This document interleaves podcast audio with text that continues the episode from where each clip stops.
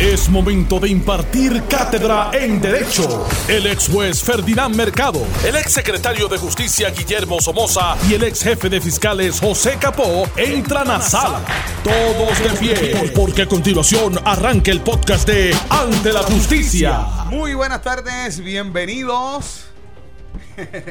Ante la justicia, yo soy Jerry Rodríguez, hoy en sustitución de nuestro director Alex Delgado y como siempre me acompañan el ex juez Ferdinand Mercado. Buenas tardes. Muy buenas tardes Jerry, buenas tardes a, compañero José Capó, al compañero Billy Somoza que debe andar por alguna de las carreteras de Puerto Rico y a cada uno de ustedes. Claro que sí. También buenas tardes al ex jefe de fiscales, José Capó. Saludos, Jerry, Ferdinand, a Billy donde se encuentre en Puerto Rico y a los amigos fieles que nos sintonizan a través de Noti1. Eso es. Así que un saludo también para Guillermo Somoza, que no está hoy con nosotros, está en unos menesteres. Así que ya el lunes, pues entonces se reincorpora. Varios temas que queremos tocar hoy, ¿verdad? Y que son noticias, son noticias hoy varias cositas. Vamos a comenzar por el sonado caso y este, este ha sido un caso el cual se ha seguido en, toda, en todo lo que ha trascendido desde el principio. Y yo tan pronto vi el titular, obviamente, pues hice memoria de muchas cosas de las que estuvimos cubriendo y me refiero al caso de Jensen Medina, ¿verdad? Quien está acusado por la muerte de Arelis Mercado y se da a conocer hoy eh, un dictamen. Eh, el apelativo rechaza la solicitud de Jensen Medina para suprimir eh, su identificación. Y también entonces se determinó cuándo comienza el juicio. Así que vamos de inmediato a, tantear esta, esta, decisión y lo que allí aconteció, eh, Ferdinand. Mira, el, la, la defensa de Jensen pues recurrió al tribunal de apelaciones mediante un procedimiento que se llama cerciorari. El cerciorari es discrecional, o sea que el eh, apelativo o lo concede o no lo concede. En este caso actuó sobre él y el planteamiento eran básicamente dos cosas. Primero que hubo sugestividad de la policía en la identificación, lo que violaba el debido procedimiento de ley. En segundo lugar, que se violó el derecho a la confrontación eh, al decidir eh, la fiscalía no sentar la totalidad de los testigos de cargo. Con esos dos planteamientos es que recurren al Tribunal de Apelaciones. El Tribunal de Apelaciones, sin que comparezca la fiscalía, eh, evalúa los planteamientos y toma su decisión declarando no al lugar a dichos planteamientos por los fundamentos que, el compañero Capo les expresará Ahora, eh, en breve, eh, a mí me parece que el panel que vio esto eh, fue bastante explícito en la evaluación y en esencia, pues dijo, mire, nosotros no vamos a intervenir aquí, no vamos a revocar la determinación, no hemos encontrado que haya prejuicio, pasión, ni parcialidad, ni error manifiesto por parte del tribunal que aquilató la prueba y es a este a quien le corresponde hacerlo. Además, es quien adjudica la credibilidad de los testigos que eh, tuvo la oportunidad de escuchar. Y pues estableció los fundamentos para los dos planteamientos. Capo. Sí, yo creo que Ferdinand ha resumido preciso como lo hizo, como lo demuestra o se refleja de la sentencia que emitió el Tribunal de Apelaciones en este caso. Porque eso, eso es básicamente el hecho, ¿verdad? Derecho a confrontación, si se vulneró el derecho a la confrontación, ¿y qué es el derecho a la, confrontación? Pues el derecho al careo, ¿verdad? De que toda persona que está acusada tiene derecho a que se sienten frente a ellos las personas que tienen evidencia y que aportan a los elementos del delito por los cuales se le está juzgando, ¿verdad? Ese derecho al careo de frente, ¿verdad? Eh, como bien señala Ferdinand, en esta etapa de los procesos, que no es el juicio, en todas esas etapas interlocutorias antes del juicio, ya sea evidenciario, procesal, el Ministerio Público tiene la facultad de sentar solamente aquellos testigos que muy bien entiende el Ministerio Público necesita para esta esa etapa en particular distinto al juicio.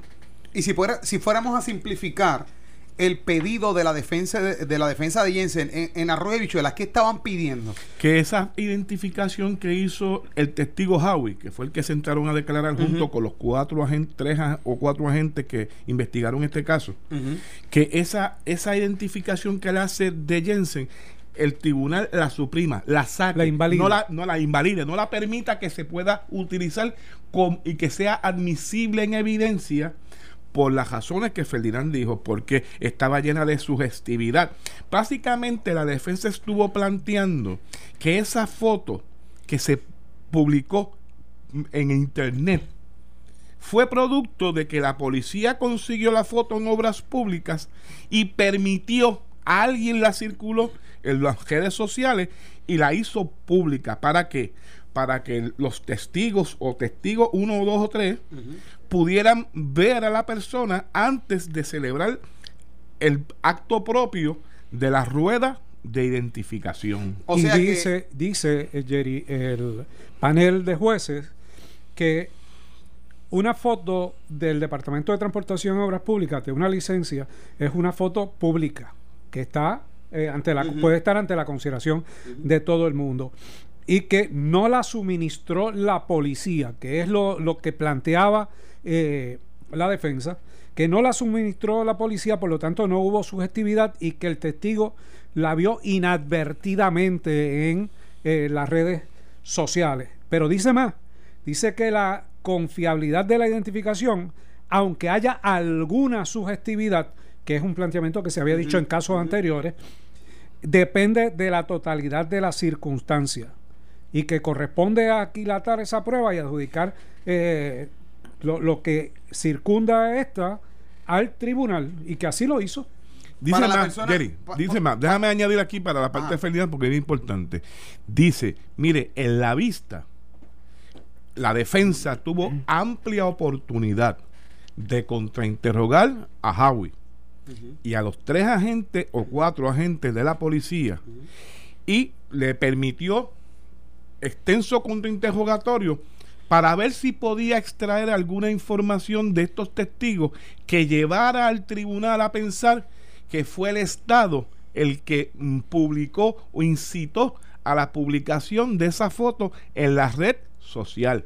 Y luego de evaluar ese, ese, esos testimonios, porque una transcripción de los testimonios, o sea, que más allá de las argumentaciones, el Tribunal de Apelaciones tuvo antes la transcripción de la vista, o sea, que estaban igual de condiciones que tuvo el juez de instancia para escuchar los testimonios y los contrainterrogatorios que el abogado hizo sobre ese particular y quedó convencido de que no había un ápice de prueba que demostrara que fue el Estado el que pudo haber incitado a publicar esa foto antes de la Y con ese mismo fundamento es que descarta el segundo planteamiento de que eh, se violó el derecho a confrontación al no sentar a varios testigos de cargo, porque dice ustedes tuvieron la oportunidad de interrogar extensamente a los testigos que presentó el Ministerio Público y a base de la transcripción determinamos que hubo tiempo suficiente para observar y describir. Por lo tanto, no suprimimos. O sea que aquí básicamente lo que está pasando es lo siguiente. La identificación del testigo Howie, de, de identificar a Jensen Medina, no quiero que se que conste, no quiero que conste como algo válido, porque previo a que él dijera aquí, ese que está ahí fue el que disparó, ese que está ahí fue el que estuvo en la escena, ese que está ahí es Jensen. Ellos quieren, eh, me refiero a la defensa, quiere hacer ver que Howie pudo identificarlo porque previamente en las redes se publicó una foto que se extrajo de, eh, de, que era, era parte del gobierno. Porque el Estado le sugirió quién era la persona, no porque él la haya visto, sino porque le sugirió que esa era la persona. Esa era la persona. y, que obviamente el, entonces el tribunal determina que la defensa tuvo tiempo suficiente para poder rebatir eso allí en sala con el debido interrogatorio. Correcto. Correcto. Y, pero además de eso, como hay que evaluarlo a la luz de la totalidad de las circunstancias, este testigo tuvo tiempo suficiente para observar y describir al imputado. Mira, mira cómo, mira lo que, mira el señalamiento que hace el tribunal en su resumen de la prueba. Eh, en su sentencia. Dice, Howie García observó desde elementos que lo da por, por probado porque eh, parte de la premisa que eso fue lo que tuvo la juez de instancia cuando escuchó la prueba. Howie observó desde su bote al peticionario caminando sin camisa en pantalón corto, hablando con la oxisa, para lo cual inicialmente se encontraba de 9 a 10 pies Luego este mismo testigo se acercó a unos seis pies del peticionario al notarlo alterado y preguntando por un celular. Y, y, estando a la distancia de dos brazos extendidos, Teniéndolo de frente, le entregó personalmente el celular. Observó además cuando el peticionario, que es Jensen, se volteó levantando su mano derecha por encima de su hombro, apuntó hacia la oxisa y escuchó una detonación, mientras veía que ésta se desplomaba, a lo que siguió el acercamiento del peticionario al cuerpo de la oxisa, mirándola por unos segundos para luego abandonarla. Eso se llama precisión en la, en la declaración, ¿verdad? la percepción este no es un testigo que lo observó por un segundo, ¿verdad? Lo tuvo de frente, le entregó el celular, habló con él. Por lo tanto, toda esa, toda esta, e, esa percepción es lo que le da confiabilidad a esa identificación más allá de si pudo haber sido sugerido o no sugerido por la policía. Independientemente de que lo haya visto eh, en una foto en internet, lo que toma en consideración el tribunal es que lo vio de frente por tiempo suficiente como para establecer con la una precisión, descripción. Y con la precisión de su, de su declaración, ¿verdad? Los detalles que, aunque, y, y, lo que ustedes mencionan de que la defensa tuvo su momento, su tiempo para poder, ¿verdad? En sala rebatir este, estos elementos y otros más, porque le hizo una serie de preguntas, pero usted se dio cuenta que él tenía un tatuaje de esta forma. Usted se dio cuenta que su pelo estaba largo. Usted se dio cuenta que su pelo estaba corto. Fue a los detalles. Eh, ajá, fue a los detalles. A los detalles. A los detalles. Y, y en una, eh, hubo algunos interrogatorios, como estuve allí, hubo algunas respuestas de Howie que él le decía, bueno, yo en este momento no recuerdo si él tenía el pelo largo o tenía el pelo corto, pero sí, en el, eh, cuando estuvimos allí presenciamos, porque acuérdate, eh, no se está viendo la identidad de él, o sea, las personas que, presenciaron el juicio por televisión, pero él estaba, él, él contestaba con mucha seguridad. Mira, este tipo de, este tipo de planteamiento ante el apelativo se hace para agotar los remedios, los recursos. Ya la defensa pues sabe que se declaró eh, no ha lugar a la supresión de identificación, eh, vivió toda la experiencia de, de la vista, pero tiene el mecanismo de comparecer ante el Tribunal de Apelaciones mediante este planteamiento que podía el tribunal decir no lo vamos a ver, lo ha dicho, lo, lo, vamos a aceptar, pero es no al lugar. Así que nadie le puede imputar a la defensa que no ha agotado los recursos para defender a Jensen en todas sus posibilidades. Y obviamente esto es parte de todo el expediente que considerará eventualmente si es que no hace una alegación de culpabilidad y si estamos posteriormente ante un, una culpabilidad, ya sea por fallo de un juez o por veredicto de un jurado, ellos ya dijeron que habían renunciado al jurado, por lo tanto estaríamos frente a un fallo, pero con la posibilidad de una apelación posterior donde se podrán eh, restablecer muchos de los planteamientos que se han hecho a través del expediente. ¿Qué mecanismos tiene ahora mismo la defensa para esta determinación que le resultó adversa? Bueno, podrían solicitar una reconsideración al mismo Tribunal de Apelaciones. Lo veo cuesta arriba. Puede radicar un cerciorario nuevamente ante el Tribunal Supremo de mayor jerarquía ¿verdad? Este mismo. Un horario. Pero es discrecional que también lo atienda. Y normalmente cuando están en etapas procesales, salvo que haya una, un prejuicio, pasión o parcialidad manifiesta del juez en la adjudicación del derecho, el tribunal no va a intervenir y si posteriormente dice resultase convicto, entonces usted lo plantea en una apelación. Y la apelación sí es mandatoria que tienen que revisarla. Eso pudiera ser el paso próximo de la defensa. Esos son los próximos pasos que tendría la defensa. Ahora Para la apelación después del, después del fallo.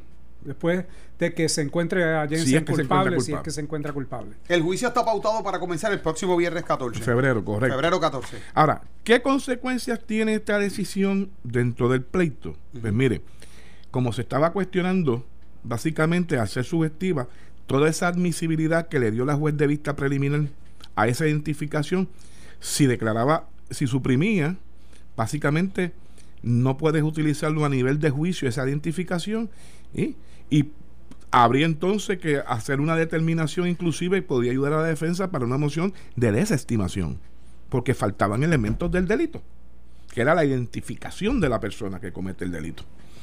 Al, al, al tribunal confirmar que era admisible la identificación que se hizo en vista preliminar, el proceso sigue a juicio. Dificulto que vayan a radicar una moción de desestimación a esta altura del proceso para desestimar la acusación basado en esto.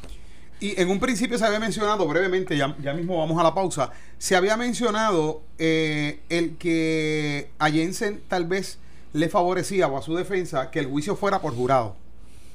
E, ah. Esa decisión de la defensa entonces de, de tener el juicio por derecho, ¿no? Que es como se conoce eh, y no por jurado, eh, ¿a qué se pudo haber? ¿Cuál sería la motivación de todo esto? Eh, discutíamos en una ocasión anterior y, yo por lo menos planteaba que, que, no tenía elementos para concluir el beneficio de haber renunciado al jurado en este caso, con excepción de que confiaran en que la trayectoria de la juez que va a ver el caso es una tan liberal que en situaciones similares ha fallado a favor del acusado. Pero eso, como quiera, es un albur, es correrse un riesgo. Un riesgo. Claro que sí. Vamos a hacer una pausa y ya mismo venimos con más de Ante la Justicia. Estás escuchando el podcast de Ante la Justicia de Noti1630. Bueno, y estamos aquí de regreso en Ante la Justicia, óigame. Saludos, Mecánico. Sí, muy apreciado, muy apreciado. Oye, eh, eh, teníamos un tema aquí, aparentemente eh, hay algo ya a esta hora, ¿verdad? Y hay algo de hambre, porque teníamos un tema aquí de comida, ¿verdad? De comida y todo eso. Bueno, tengo por aquí importante, el Comité Oficial de Retirados, con sus siglas COR, COR, comienza su nuevo programa en Noti 1630 a partir del próximo jueves 13 de febrero, este próximo jueves de 9 a 10 de la noche. Así que estarán todos los jueves de 9 a 10 de la noche defendiendo tus derechos. Retirado, no dejes de sintonizarnos. Bueno, el próximo caso, ya el viernes que viene estaremos verificando esto de Jensen y vamos a ver para cubrir ampliamente para toda la audiencia de Noti 630 el tan sonado caso. Todavía faltan etapas procesales, yo creo. a lo mejor, a lo mejor esta fecha cambia. Todavía por, antes de, del comienzo del juicio. Sí, a lo mejor esta semana puede que hayan, algunos cambios en fecha. Vamos a estar pendientes a eso.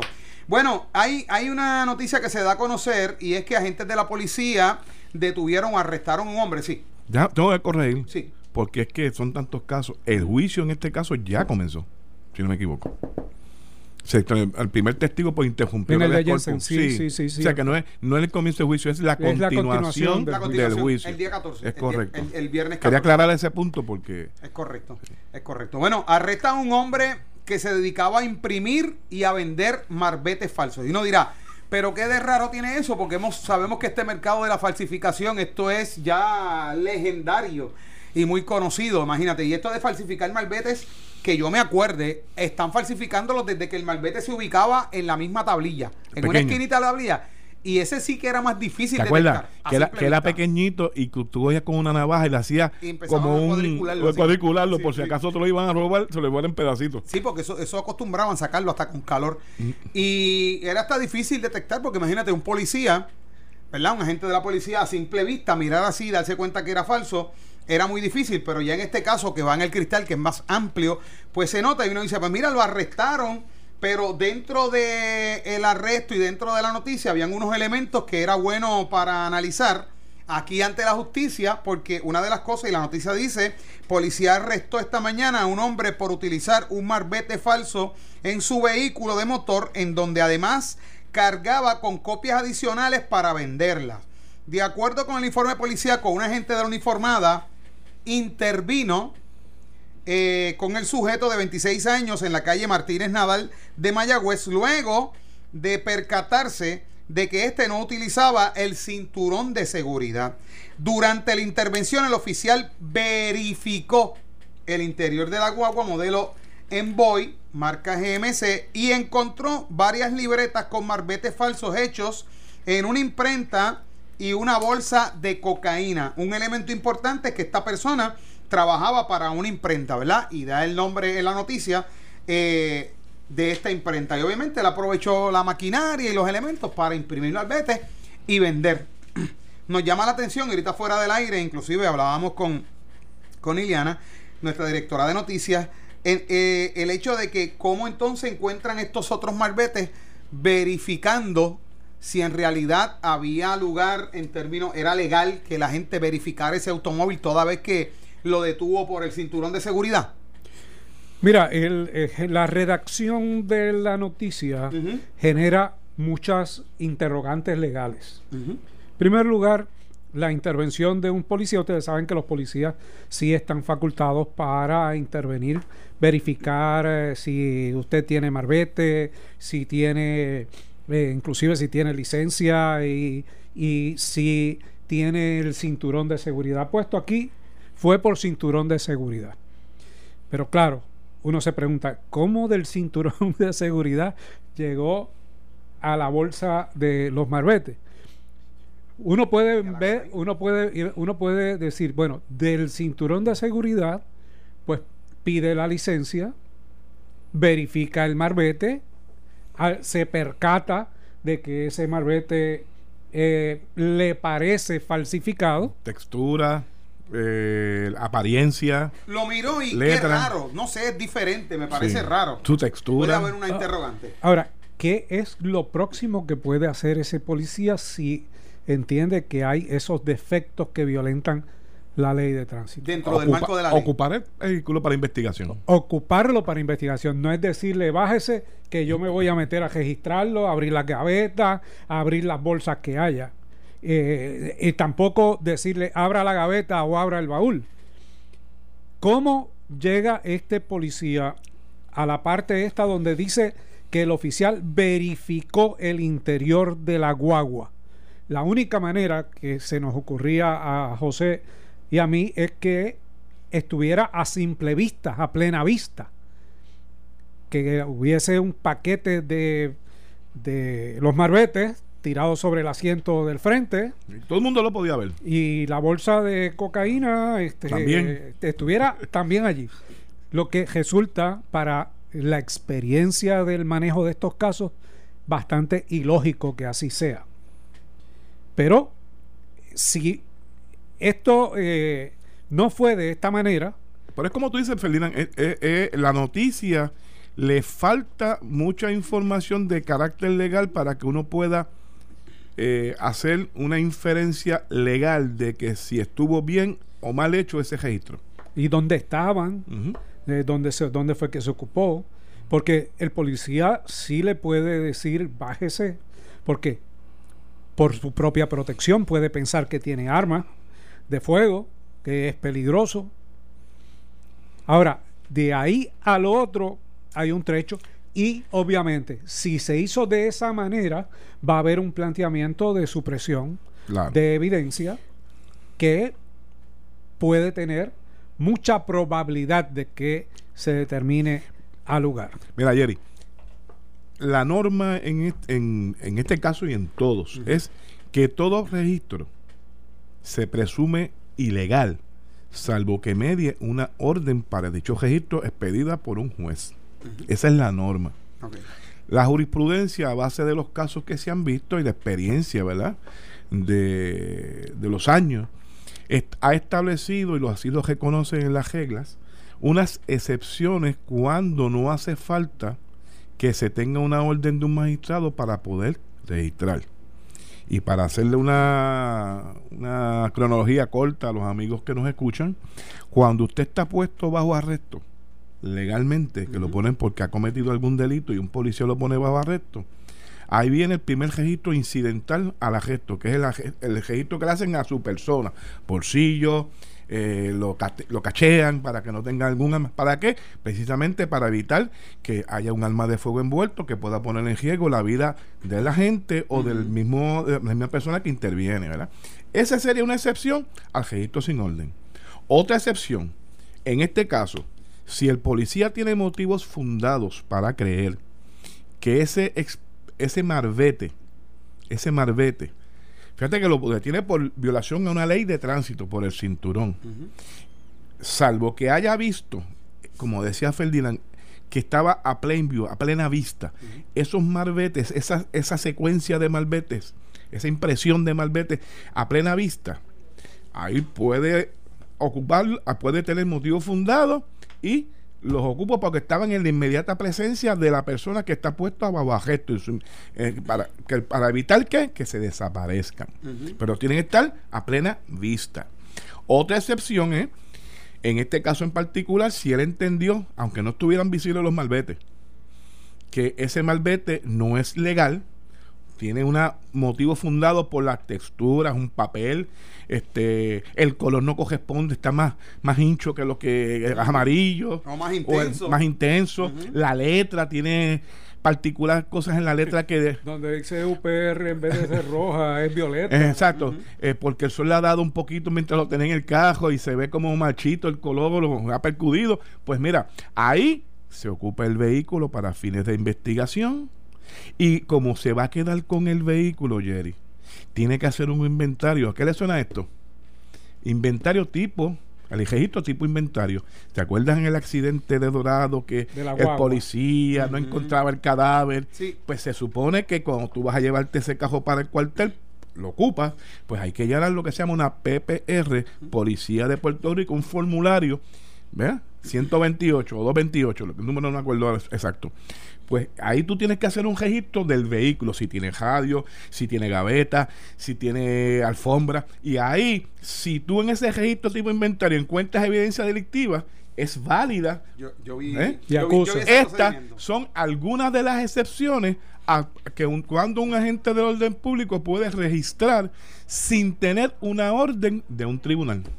Eh, yo, yo vi ese, eh, un registro como ese en un caso que fuimos a cubrir hace poco, hace unos meses nada más, en la complejo correccional de Bayamón, donde un empleado había un registro, eh, aparentemente iba un funcionario y tenían los canes de la policía y cuando a todo el que entraba, fuera empleado o no, el CAN eh, verificaba y marcó que habían sustancias controladas. ¿Sobre la persona? Sobre, en, en, el vehículo. Ah, en el vehículo. Lo, eh, lo, estacionaron. Sí, pero ahí es distinto. Sí, por eso. Es otro caso diferente, pero eh, esa fórmula, esa forma que tú mencionas, vi cómo ellos iban llenando la forma. Inclusive, después que encontraron las sustancias controladas, también se presumía que era, claro, había un grande issue. La persona aparentemente tenía el permiso médico para utilizar marihuana. Y entonces por eso él la tenía, la tenía en un frasco como médico, como si fuera recetado de la farmacia. Y entonces, pero no obstante, como quiera, estaban dilucidando que violación había, toda vez que va a entrar ese material a, una, a un complejo correccional. Y después que hicieron el registro, eh, procedieron a poner unos sellos a las puertas para, para, con todo eso. Ahora, a, a mí me surge un interrogante de este caso. Y es que, obviamente, la información dice de acuerdo con el informe policiaco. Ok, pues ya hay... Escrito. De, acuerdo con el informe policiaco. Quiere decir que la, información que se está desglosando aquí y tenemos la presunción de que el compañero o la compañera que, ¿verdad?, desglosa la información, la está tomando de forma exacta y precisa. Pero está el factor humano, ¿verdad? En términos de una palabra y cuando uno está transcribiendo eso puede suceder. Se pudiera dar el caso de que en el informe periodístico, no policiaco, yo como reportero digo, eh, ocurrió esto y esto y esto, según lo informado por el agente fulano, y que entonces después, o el agente fulano nos indicó que lo que sucedió fue esto, esto, esto y esto, y eso se puede entonces confrontar con una declaración jurada para ah. trabajar este caso. Digo, bueno, pero en una instancia, cuando la información sale, el periodista, el reportero, lo que fuera, dijo que el agente le dijo o le mostró el informe y el informe rezaba de esta forma. Y ahora no guarda relación con lo que están mostrando aquí como una declaración jurada. Eso, eso puede ser un elemento dentro de un, caso, de un eh, juicio. Eso, eso es continuo continuos elementos dentro de casos. Son manifestaciones anteriores. Son manifestaciones anteriores y eh, recordemos lo siguiente, los informes de la policía no son infalibles. Se usan palabras que no necesariamente describen lo que es. Y hay también informes suplementarios que aclaran circunstancias que se pusieron en los primeros informes. Y esto da margen a mucha discusión en, en los tribunales e inferencias de los periodistas e inferencias de los propios fiscales cuando leen los informes. Pero eh, está en cuestionamiento eh, continuo. Mira, y hay algo bien, y hay algo bien importante, y a mí me gusta, me gustaría resaltarlo para el hecho, ¿verdad? Beneficio de nuestra audiencia, ustedes ya lo, lo conocen porque ustedes han sido abordados en sus antiguas eh, posiciones de puestos públicos y, saben que son abordados por la prensa y son insistentes en las preguntas. Pero para que usted vea la importancia de cuando un periodista, ¿verdad? especialmente de prensa escrita, es tan insistente en los detalles. ¿Usted dijo cinco o dijo seis? Porque ahorita dijo seis, ahora dijo cinco, dígame. No, son seis, ok, dijo seis. Por, eso, porque va, eso se va a plasmar ¿tú sabes, escrito. Tú sabes, Jerry, dónde se. yo Nosotros como abogados observamos mucho esto. Cuando escuchamos en. Eh, el proceso fue desestimado. Tal vez fue archivado y la desestimación y el archivo son dos cosas legalmente diferentes. Pero obviamente hay que conocer la terminología legal para poder expresarlo correctamente, ¿verdad? Mira, en cuanto al informe, si el policía, los informes de policía primero que te dan espacio para tres líneas para tú resumir en tres líneas la intervención. Hay un informe para gesto, hay un informe de delito que se copian eh, simultáneamente, ¿verdad? Pero son documentos separados. Eh, en esas tres líneas el policía tiene que resumir toda la intervención, todo lo, ¿verdad? la posible comisión de delito. ¿Qué pasa? Pues eh, eh, no es que sea prueba contundente, pero sí lo que tú escribas ahí puede estar sujeto a que te, que te impugnen por tus manifestaciones. Y hay que escribirlo eh, simple y sencillo o hay códigos que se utilizan. Me, me, me, explico. Yo sé que hay compañías, por ejemplo, de ajuste de cobro que en vez de tú poner mensaje, se le dejó mensaje, se pone LM y ya se entiende. ¿E-, ¿Existen códigos dentro de ese resumen? Se supone, se supone que no. Se supone que no, pero. Pero, si lo haces así, hay que explicarlo. Por áreas sí tienen, sí tienen código. Yo, fui a la P y entonces no hubo un 522. No, no existe ese tipo de código. Hay unos códigos de la policía, por ejemplo, llené la PPR 128, pues es el, el, el, inventario, el registro tipo inventario. Sí, porque si las líneas están contadas, esto hay que resumirlo. como son formularios, te lo mencionan por formulario. El número de formulario. Pero cuando hay ese tipo de situación, eh, se les pregunta. Y usualmente el, eh, cuando el fiscal toma la declaración jurada de ese testigo, subsana. O explica. no explica. explica, da tiempo a explicar qué usted quiso decir cuando en el informe es más amplio, exacto. que verificó. Ah, no, fue que entonces a plena, estaba sobre el asiento, de otro los asientos, ¿verdad? Quiere decir que por lo que ustedes me están explicando aquí y a los amigos oyentes, si esto es tal y como dice aquí, que el informe entonces procedieron, ¿verdad?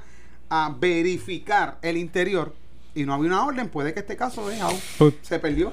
Sí, puede, pues es lo que te decía. La acusación puede venir por. Al final de cuentas, aquí puede haber simplemente una multa por cinturones de seguridad. Podría haberlo, sí. Si finalmente se suprime. digo, si el policía tuvo eh, la malicia de en vez de emocionarse con los hallazgos de, los malbetes falsos eh, y de la bolsa de cocaína, tuvo la previsión de expedir el boletito por el cinturón de seguridad, que es el motivo de la intervención. si no lo expidió, va a tener problemas. Sí, lo que, lo que Ferdinand está diciendo es que cuando, en este caso, que es una falta administrativa, no, no sé si la ley de tránsito es delito menos grave, porque hay unas disposiciones que son falta administrativa y otras que se convierten en delito grave. Por ejemplo, no tener la licencia es delito menos grave. Y eso se puede erradicar mediante una confección de una denuncia, no un boleto. ¿verdad? Y máxime, si hay otros delitos envueltos, pues lo, que se hace es que no se da el boleto en el momento y al momento de erradicar los, el otro caso, se acompaña la denuncia. Por eso es que Ferdinand muy hábilmente y por, su experiencia sabe que si no dio el boleto adelante y posteriormente suprimen y se cae el caso de los falsos, se fue el boleto en este, ahora te voy a decir una cosa más. Fíjate qué interesante en este caso, porque aquí pudiese dar base, esta intervención pudiera dar base a que la fiscalía obtenga una orden de registro de allanamiento de la imprenta donde él trabaja para ocupar la máquina donde se imprime esto. Porque ya él lo puso en conocimiento. Pero el problema es que si se si, si tumban, si determinan que ese, esa ocupación de este listado fue ilegal, ya esto se convierte en el fruto del árbol pozoñoso. Lo que dio base para dar base a una orden de registro en la compañía, tal vez también puede estar en riesgo. Que en la compañía este ciudadano puede haber tenido un compañero eh, que trabajara con él y que ya debe haber sacado de allí toda la evidencia incriminatoria. Las máquinas se dañan de momento. Las máquinas se dañan, se, se, van. Aquí lo que se va a buscar es el disco duro, obviamente. Wow, para que usted vea cómo, cómo es esta situación, ¿verdad? Y, y, cuán. Y, otra de las cosas es que de la información se desprende que el arresto fue esta mañana. No sabemos si al decir esta mañana eh, estaba hablando de la mañana, ya cuando sale el sol, por el elemento de que cuando utilicé mi flashlight, pues me di cuenta de que había algo. Pues aquí, si estaba la luz del sol, pues ese elemento no se. Jerry, cuando yo llegué a dirigir la Fiscalía de Cagua en el 2009, eh, sorprendí, se sorprendió, la policía sorprendió, eh, fue una hemorragia de casos. de que vendían este malvete falsificado eh, en 10 y 15 dólares ya no, ya creo que hoy día los venden ya en 60, 65, pero en aquel momento a, 10 y 15 dólares lo vendían. Y se era, yo, tú veías a toda la, policía, los municipales estatales en Cagua, eh, veían los cajos estacionados y todo el mundo mirando los. Esa modalidad, imagínate. Sí, que vamos a ver qué pasa con este caso. Para que usted vea que uno lee las noticias así, hay elementos a veces que analizar en términos jurídicos. Por otra parte, también se da a conocer que la hija de la empresaria Hilda Padilla testificará bajo circuito cerrado. Y es que el testimonio de la hija de 17, de 17 años de eh, Hilda Romero, eh, Romero Padilla, la empresaria asesinada en la avenida Los Filtros en Guaynabo, luego de un alegado complot orquestado entre su hijastra Keishla Pérez Villo y eh, sus cómplices William Avilés González y Luis Enrique González Martínez, se realizará bajo circuito cerrado durante eh, la continuidad del proceso judicial el próximo 21 y 28 de febrero en el Centro Judicial de Bayamón. Y de eso ustedes habían hablado anteriormente y Capo mencionó que esa pudiera ser la posibilidad. Es correcto. En ocasión, dale, Ferdinand. Sí, en, en la ocasión que lo discutimos decíamos que, que nos preocupaban varias cosas de este caso. En primer lugar, que la, que la testigo estaba bajo la custodia del... Vamos a poner en perspectiva, Ferdinand. La vez anterior cuando hablamos de esto resultó ser que era el señalamiento de vista preliminar y la testigo no compareció. No compareció. La fiscalía, en aquel momento la niña estaba bajo la custodia de padrastro, que a la misma vez es el papá de, la, acusada. Y no se produjo y la fiscalía, luego de una reunión en cámara, solicitó al tribunal de que se llamara a, en sala en corte abierta al padrastro para dejar citado a través de él, quien tenía la custodia, a la niña. Y el tribunal no accedió. Esa, ah, esa es la perspectiva del ordenó que se citara por los alguaciles. Por los alguaciles, correcto. Y nosotros discutíamos que, que nos pareció extraño esa situación y que nos pareció extraño que la niña estuviera bajo la custodia del de su padrastro, que a la misma vez era el padre de la acusada, y que eh, vislumbrábamos la intervención del Departamento de la Familia para quitar la custodia y proteger a la menor que es testigo. Es una joven de 17 años. Eh, cuando hablamos de la menor, obviamente porque, porque es menor para efectos legales, pero es una persona con, conocimiento y, raciocinio. Y eh, tengo la impresión de que se actuó de esta manera y que la testigo pues eh, va a comparecer y el juez ha determinado que testificará bajo circuito cerrado. ¿Qué se ha hecho en cuanto a, a, la, al, eh, a que esté bajo el palio del padrastro? Pues imagino que alguna intervención habrá donde el departamento tenga la custodia, ya no tiene vínculos o no puede tener vínculos mientras se vea el caso y de haber algún vínculo se expone la persona a, una acción delictiva por intervenir con, con un testigo. Habíamos dicho que eh, la fiscalía iba a tratar de proteger a la testigo para que testificara y aparentemente eso es lo que ha pasado porque ya se dio fecha para que comparezca por circuito cerrado. Circuito cerrado es que pueda testificar no ante la presencia de su hermana, sino que lo pueda hacer desde otra sala. Eso no priva a que se le hagan las preguntas ni a que la hermana le vea, eh, aunque ella no necesariamente vea a la, a la hermana acusada, para que se sienta en libertad de testificar y contestar las preguntas que se le La acusada sí puede verla a través del circuito del televisor, pero la imputada no, la ve. No la ve. A la, a, la hermana, a la acusada. Mira, eh, coincido con Ferdinand. Todo parece indicar que el Departamento de Justicia, en unión al Departamento de la Familia, actuaron y han privado de la custodia a esa niña a padrastro y debe tenerla legalmente el Departamento de la Familia o junto con algún familiar directo que no sea por la línea de este señor. De los testigos que van a desfilar allí, que creo que son unos seis testigos, se desprende de la información, ¿pudiera ser este, esta declaración de esta menor eh, el testimonio más contundente de esta investigación?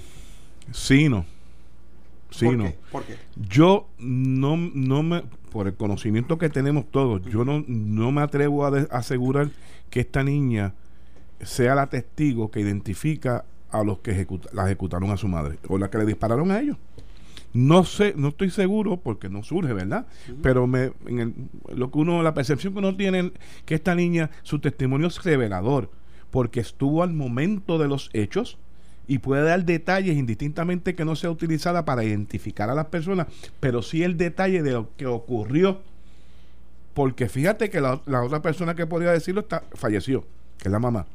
De los demás, uno de los participantes, que es testigo, porque estaba en el otro lado haciendo los disparos, y de la parte que lo recibe, la niña es la única que estaría disponible y puede narrar ese y momento. si ella fue testigo presencial de alguna discusión anterior, anterior ahí, ahí, va, ahí va, que eh, la niña tal vez tiene detalles de las relaciones intrafamiliares Posiblemente. y lo que pasa allí, lo que pasaba en esta familia.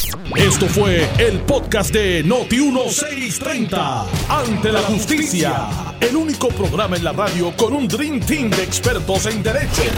Dale play a tu podcast favorito a través de Apple Podcasts, Spotify, Google Podcasts, Stitcher y notiuno.com.